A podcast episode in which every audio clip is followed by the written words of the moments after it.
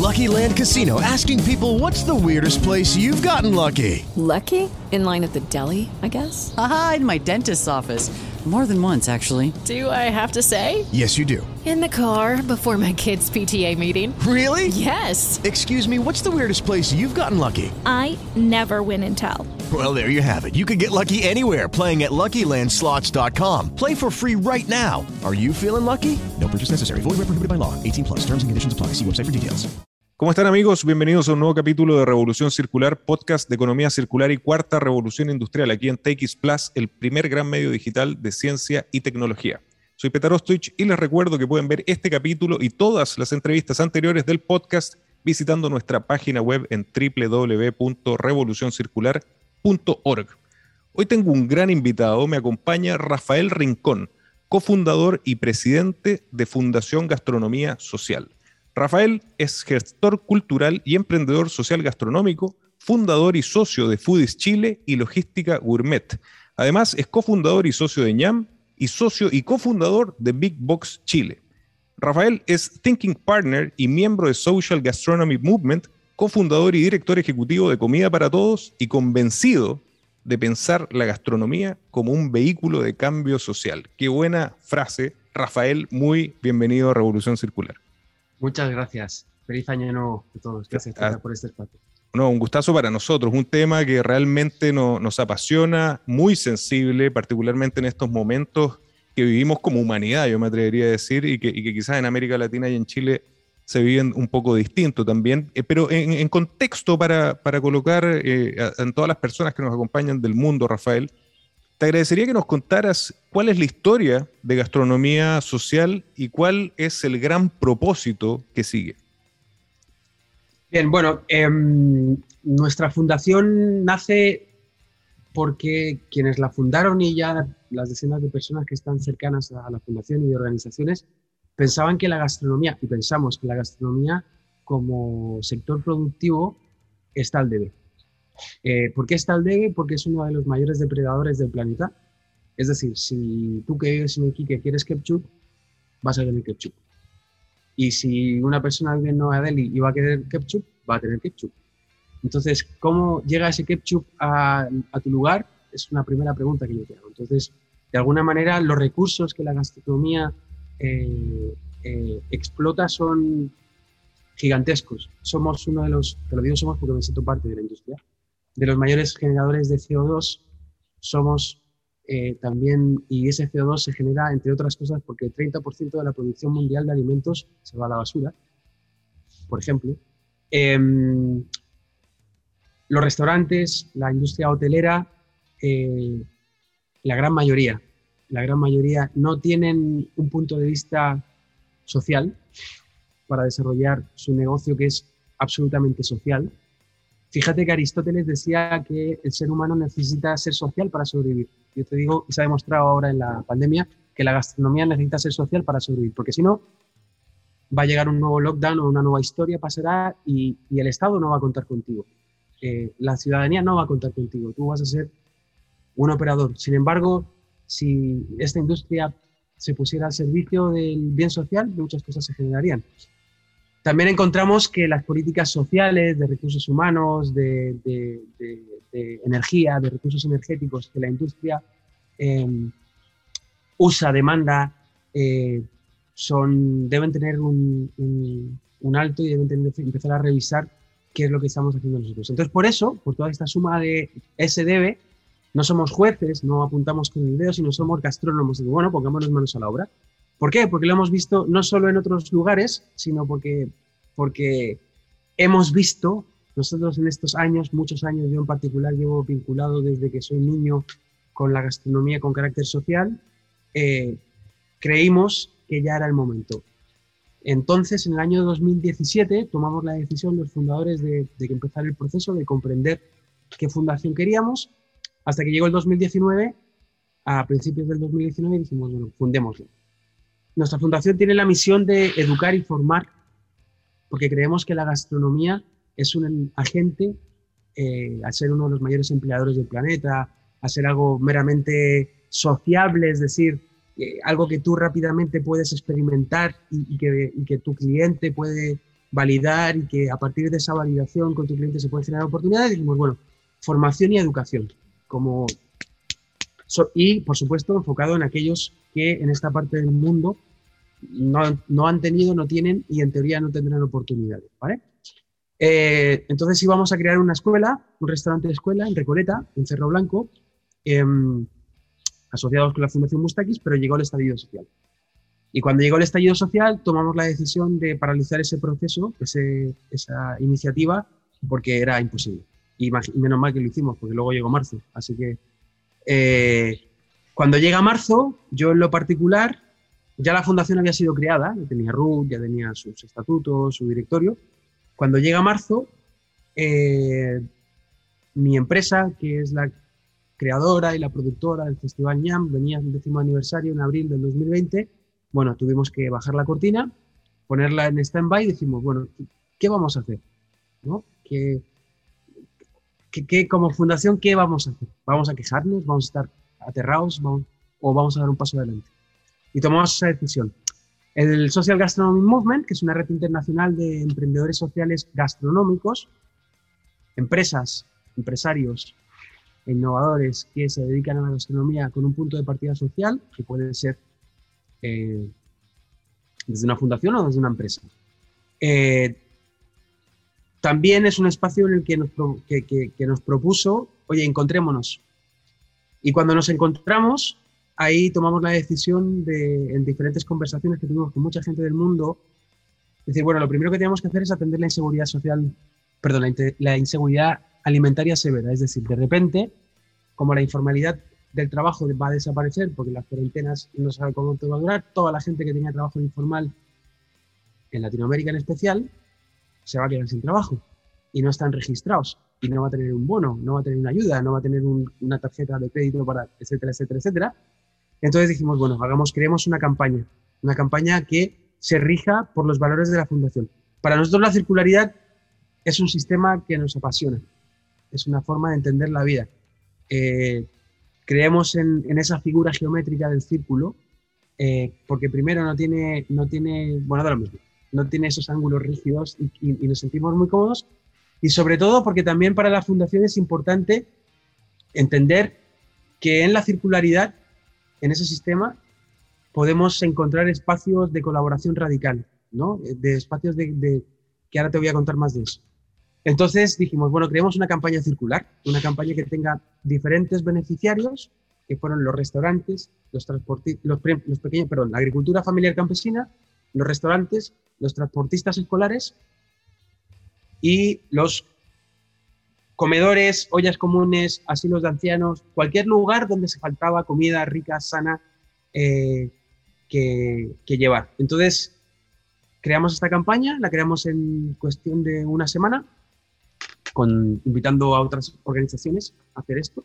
Porque una cosa, Peter, que es importante que sepas es que nuestra fundación cree en la descentralización del poder, cree en, en Otto Scharmer lo dice, ¿no? Pero del eco al eco, ¿no? Es decir, de, lo ecosistémico, de lo egois- egosistémico a lo ecosistémico. Y por eso no fue nuestra fundación la que levantó la mano y empezó a, sino dijimos, oye, llamemos a organizaciones a las que respetamos y amamos mucho, restaurantes, ONGs, y creemos esta campaña. Y así nace Comida para Todos, que también nace en España, de la mano de mi hermano, que tiene un restaurante, que tuvo que cerrar, que no somos, tenemos la misma cuna gastronómica.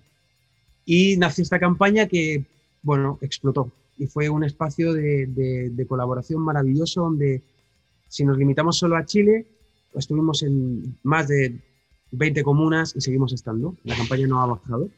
Eh, hemos ap- apoyado a, a 25, apoyamos en su momento a 25 restaurantes que no cerraron, que se mantuvieron operativos, eh, a decenas de agricultores familiares, a decenas de transportistas, de liebres. Era muy bonito ver cómo la comida se llevaba en liebres amarillas a los lugares.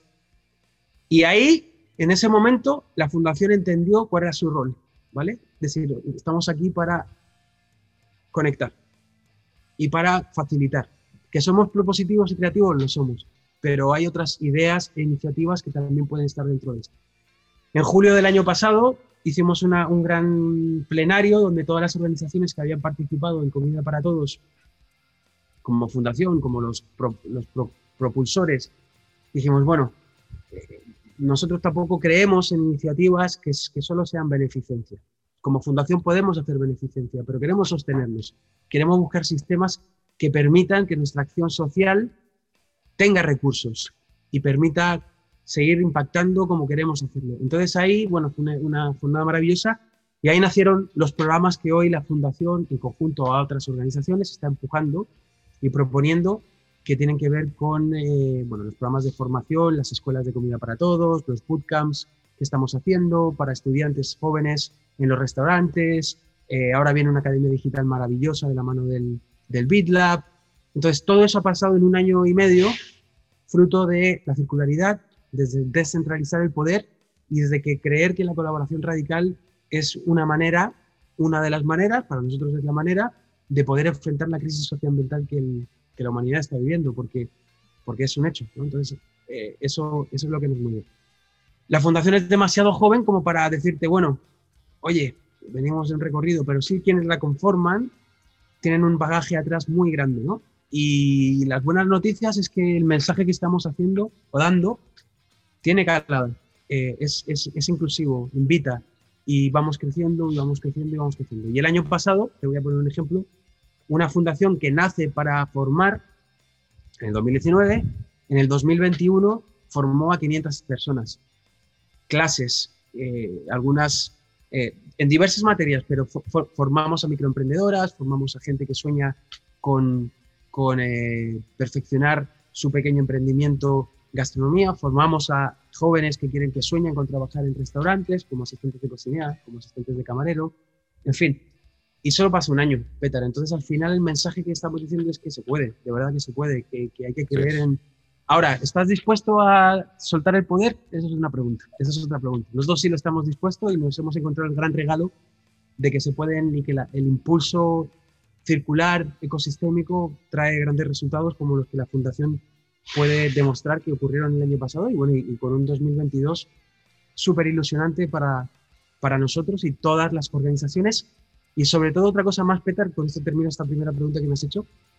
Hay otro, y esto viene desde el Social Gastronomy Movement, ¿no? Hay un paradigma que queremos eh, cambiar, que normalmente las ONGs trabajan para beneficiarios, ¿no?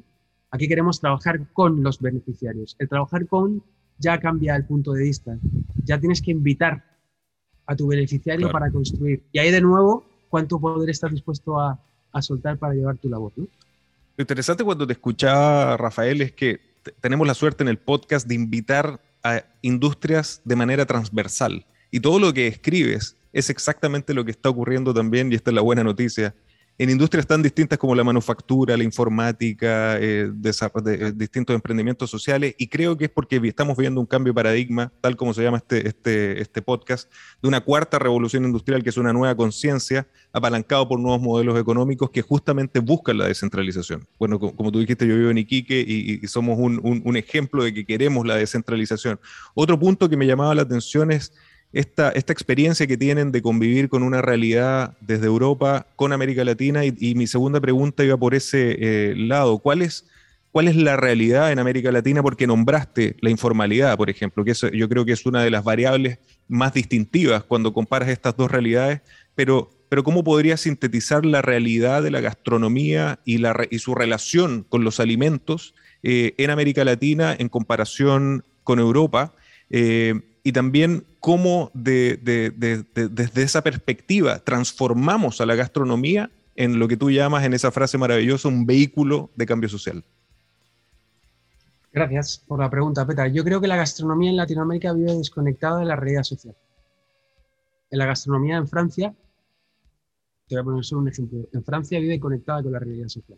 Muy buen punto. Con la realidad social tiene que ver con, con la soberanía alimentaria, con la seguridad alimentaria, tiene que ver con eh, que, te voy a poner un ejemplo, la gran mayoría de agricultores familiares campesinos en Latinoamérica viven en la pobreza. Así es. La gran mayoría de agricultores familiares campesinos en Francia, no es que sean ricos, pero tienen, pueden vivir de eso. Y no hay inmigración. Y hay culto, hay cultura, ¿no? Entonces, esa desconexión de la gastronomía provoca muchos sistemas perversos. Provoca que, que por un lado, cuando hablas de gastronomía en Latinoamérica, creen que es élite, que es lujo, que es... Claro. La gas- gastronomía es un durazno de un árbol que ha crecido aquí, que está limpio, que no llega agrotóxicos, y te doy el durazno. Eso es gastronomía. Y que viene, viene con una cadena de valor asociada a ese durazno que es hermosa, socialmente hermosa. Entonces yo, por- en primer lugar, te diría la desconexión. En segundo lugar, hay un tema cultural muy importante. Eh, es muy joven el continente. No, el, el- perdón, es muy colonial lo que tengo que decir. Los países son muy jóvenes Exacto.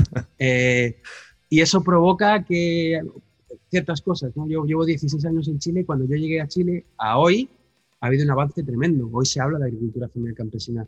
Hoy se habla de, de- de- de- de cercanía. Hoy se habla de- de- del valor de, la tierra, del valor de la soberanía alimentaria. Del, estábamos hablando tú y antes del, del apañado, del peje perro, del cosas que antes no se hablaban. Entonces ya comienza a permear culturalmente.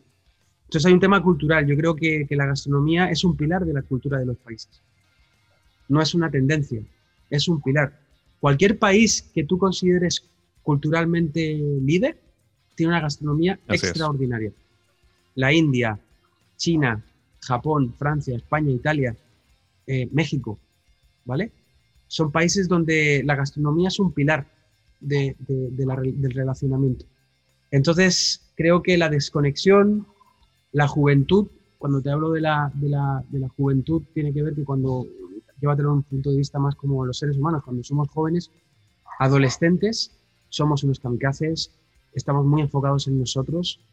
Entonces, creo que hay un, hay un, hay un factor ahí. Y en tercer lugar, eso, que no permea la cultura. Yo creo que la gastronomía en Latinoamérica vive supeditada a la economía, no a la, no a la cultura. Cuando la, cuando la gastronomía, lo que tiene arriba es la cultura, muchas cosas ocurren. Eh, te voy a contar un ejemplo. El País Vasco, que yo no sé si tú lo conoces, pero Sí, bueno, es como una, un gastrónomo es una meca de la, de la comida, ¿vale? Crearon las sociedades gastronómicas. Las sociedades gastronómicas son grupos de ciudadanos que hacen cooperativas de consumo. Y con eso lo que estás consiguiendo que el- la mayoría del producto que tú produces en tu tierra no se exporta, se queda en el País Vasco. Y genera este espacio, ¿vale? Genera en el que, en el que yo vivo en, no sé, en, en Besaín y al lado de Besaín, o en, en hay un granjero que tiene esto. Bueno, ¿qué puedo hacer yo como ciudadano para que esto no se pierda? Porque es algo que va en mi ADN cultural, ¿no? O te puedo contar cosas de Japón, o te puedo contar cosas de, no sé, de Italia, de, de- de- Sicilia, que es una isla que, que está llamada a ser un desierto, y la regeneración de la cultura siciliana gastronómica provoca que sea una isla hermosa, ¿no? La isla de Mallorca en España, en fin, hay muchos ejemplos. Entonces, sería eso, ¿no? La desconexión con lo social, que es muy loca, la juventud del, del sector, que le provoca ciertos fallos, también grandes aciertos, y la ausencia, o en líneas generales, el distanciamiento de, de- de- de lo cultural, o sea, está más enfocado en la, en la tendencia, ¿no? En el claro. consumo. Antes de continuar con esta interesante entrevista, te quería contar que Comida para Todos y Coca-Cola Chile crearon los bootcamps gastronómicos que hoy están capacitando a 200 jóvenes en Santiago, Valparaíso e Iquique para mejorar su empleabilidad en el mundo de la gastronomía. Y ahora continuemos con Revolución Circular. Cuando analizaba el propósito y las eh, distintas estrategias o proyectos que se desarrollan desde gastronomía social, me encontré que eh, ap- aparece claramente la inclusión social, la seguridad alimentaria, el cuidado al medio ambiente como pilares fundamentales. Pero como tema central de la economía circular, y yo creo que todo esto lo cubre el gran paraguas de la economía circular, ¿por qué es importante la circularidad para ustedes y cómo la están desarrollando? Hemos conocido casos, eh, por ejemplo, como lo que nos comentaste de Comida para Todos, donde con prácticas muy sencillas, Rafael, lo, conversábamos en, en algún minuto, en América Latina ni siquiera lo llamábamos innovación ni economía circular, va en nuestro ADN y se llamaba sobrevivencia. Es, es- es casi como volver al, pasado. ¿Cómo lo están incorporando y por qué es importante para ustedes? Tengo una respuesta técnica y tengo una respuesta un poco más, o una respuesta más espiritual. Yo te voy a dar la espiritual, porque yo sé que tus oyentes eh, eh, me- me- eh, de sobra, o muchos de ellos pueden conocer la- los principios de la economía circular. Así es. Tuvimos una visión que básicamente era em, cuando tú enciendes un fuego, porque tienes frío, te haces una hoguera, puedes tú ser el único que cuida ese fuego, por lo tanto estás llamado a extinguirte, o puedes llamar a otras personas que crean un círculo para cuidar ese fuego. ¿Vale? Entonces, eso que llamamos nosotros los guardianes del fuego es un sistema circular que, tiene que ver con eh, el uso de los recursos, el uso de economías de ámbito y costos hundidos de las organizaciones que están cuidando ese fuego, para volver a crear otro círculo que les protege a ellos, y luego otro círculo que protege a este círculo y por lo tanto protege el primer círculo y por lo tanto al fuego, que es el propósito de lo que, de lo que queremos desarrollar. Y por último, un nuevo círculo más. Son cinco círculos. Eh, desde lo espiritual, la imagen, esa, esa imagen de, estos anillos que se protegen y que tienen la misión de que el propósito siempre esté cuidado, es lo que nos mueve. Entonces, espiritualmente te diría que es que, cuando nosotros hablamos de los, del círculo del, de, de, los guardianes del fuego, del círculo del fuego, tenemos especialistas en la organización que vienen sobre todo de, de Cultiva, de Colab UC, eh, que dijeron, coño, lo que están proponiendo es básicamente, tiene que ver con la filosofía circular, ¿no? Así es. Eh, te lo diría por eso. También hemos encontrado que como sistema eh, tanto de relacionamiento, de gobernanza y de producción, es súper sustentable. Nos sostenemos porque también nos inspiramos mucho en, el uso de los costos hundidos, en el uso de, lo que tú no estás aprovechando, ¿vale? Porque ahí ocurren muchas cosas y ahí encontramos una economía de la generosidad muy hermosa.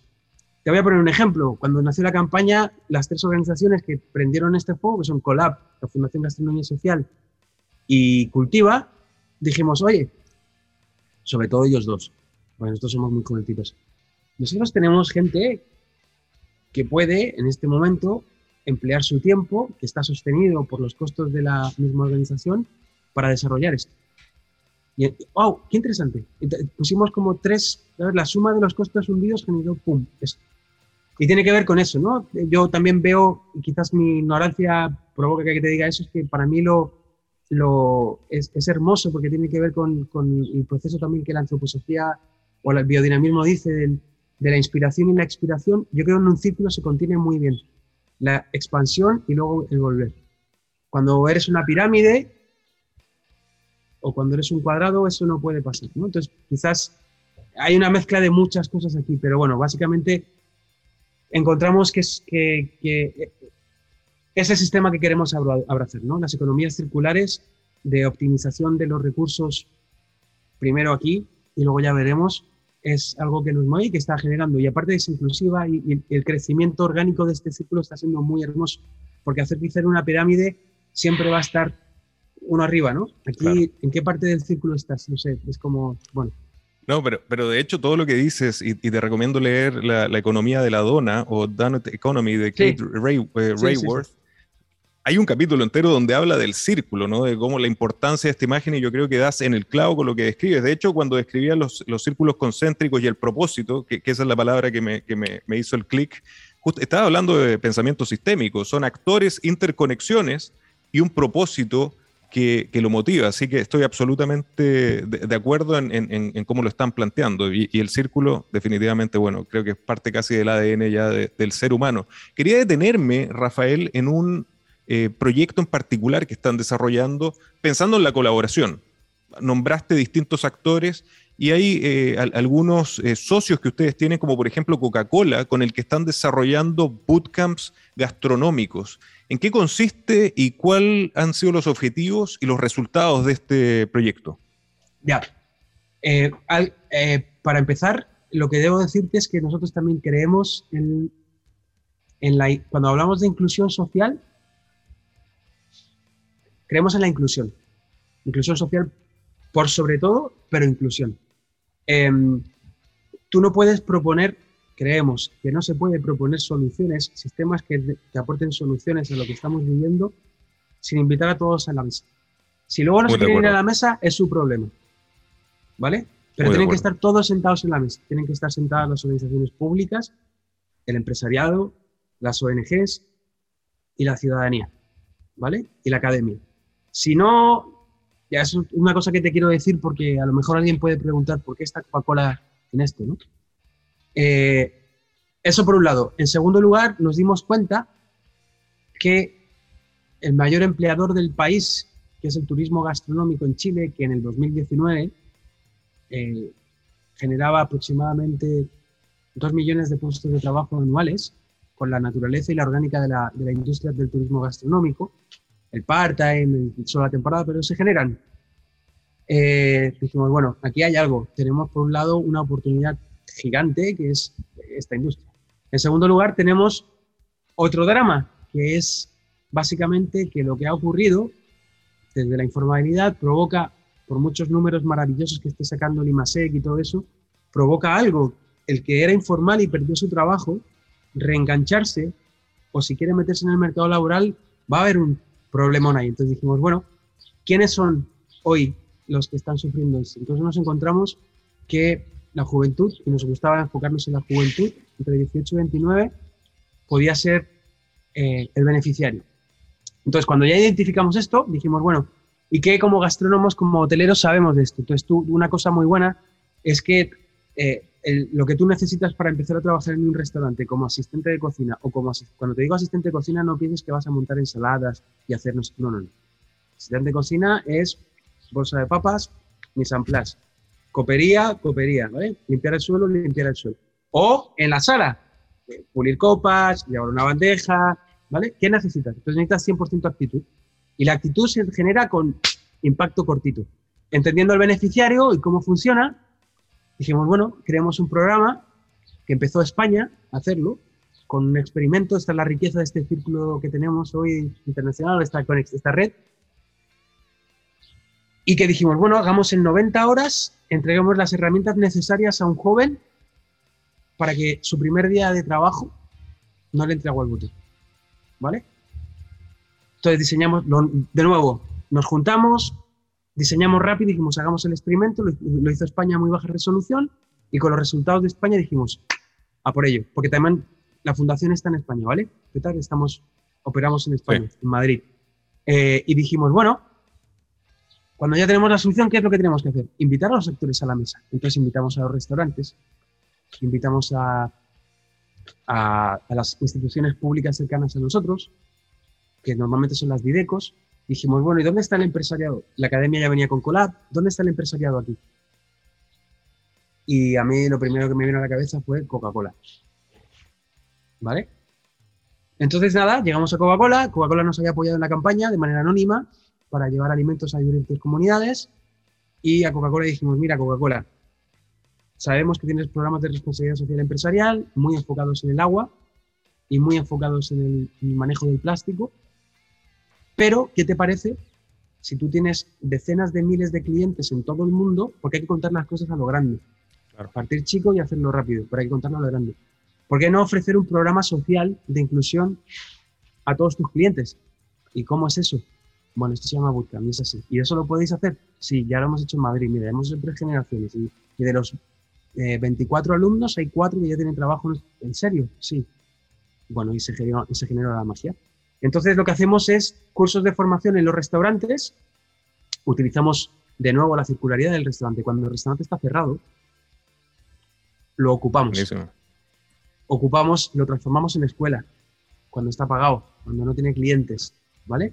Entonces, el restaurante es el lugar de, de enseñanza. Así el alumno puede ir directamente al lugar que debería ser su espacio de trabajo y le damos 30 horas de formación en asistente de sala, 30 horas de asistente de cocina y 30 horas de práctica laboral en ese lugar. Y las buenas noticias es que, bueno, hemos conseguimos apoyo por la Fundación Coca-Cola para desarrollar 19 generaciones, un universo de 240 jóvenes. Eh, ya hemos hecho los tres primeros y de los tres primeros ya tenemos un 52. Son, creo que son, no importa, de 21, 11 quizás me equivoco en el porcentaje, de 21 alumnos que empezaron en la primera generación, 11 ya tienen trabajo. Excelente. ¿Vale? Superior al 50%. Entonces, de nuevo, y esto ha ocurrido en un plazo de seis semanas. Entonces, de nuevo, vuelve a ocurrir eso, ¿no? E, esa energía.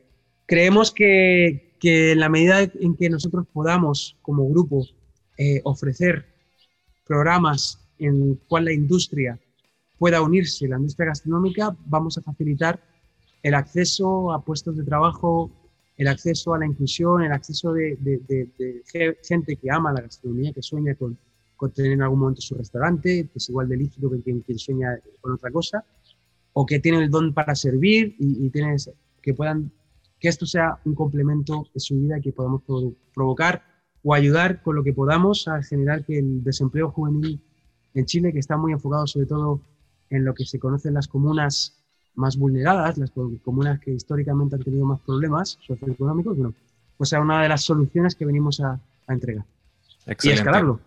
Porque si Gra- funciona aquí, se ha funcionado en Madrid y está funcionando en Chile.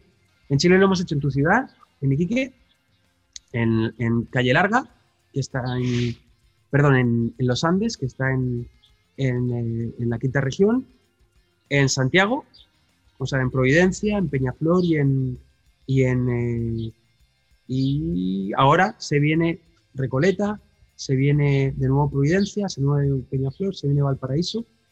Entonces, si está funcionando aquí, yo creo que puede funcionar en cualquier otro territorio, ¿no? Absolutamente de acuerdo. Y que es necesario también para el momento que estamos viviendo, donde se requiere una reactivación económica. Me encantaría decir post pandemia, pero ya, ya casi en, en- en- esta pandemia permanente que estamos viviendo. Lamentablemente, Rafael, se nos está yendo el tiempo. Al- algunas últimas palabras, algún mensaje para la gente que nos escucha de todo el mundo, de toda Hispanoamérica y Latinoamérica. Y también, si quieres invitar a las personas a visitar la página de gastronomía social y también quizás de los bootcamps gastronómicos. Bueno, lo- nosotros tenemos un eslogan, un llamado así como de tribu, que es cambiar el mundo comiendo. Eh, yo invito a que las personas eh, se conecten con lo que comen. Eh, conectarse con lo que comen no significa que hagas yoga y, y medites antes, sino de- la próxima vez que te vayas a comer algo, te preguntes, te hagas buenas preguntas. ¿De dónde viene? ¿Qué también me hace a mí como salud? ¿Qué también hace a mi comunidad, a mi entorno? ¿Y qué también le hace al planeta? Yo te dejaría ese mensaje, que creo que podemos cambiar el mundo también comiendo. Si todos nos pusiéramos de acuerdo en eso, ocurrirían cosas inmediatas. Y bueno, invitar a la gente que nos conozca, se puede meter en comidaparatodos.cl, eh, se puede meter en nuestras redes sociales de Comida para Todos, donde van a ver todos los países en los que estamos, que estamos en Perú, en Ecuador, en Argentina, en España y en Chile. Pueden ir a nuestra web, que es gastronomía.social, y si alguien tiene ganas de hackear, que nos escriba y vamos a por ello porque creemos que es el momento. Yo considero que esto es una...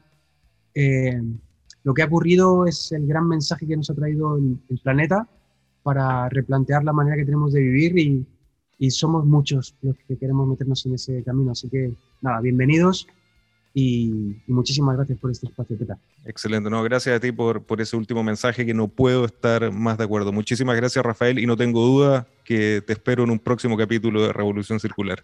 Cuando quieras. Vale, muchas gracias. Muchas gracias. Y a ustedes, amigos, también agradecidos de acompañarnos y recuerden que los espero la próxima semana con otro gran caso de economía circular y cuarta revolución industrial. Nos vemos. Lucky Land Casino asking people what's the weirdest place you've gotten lucky? Lucky? In line at the deli, I guess? Haha, in my dentist's office.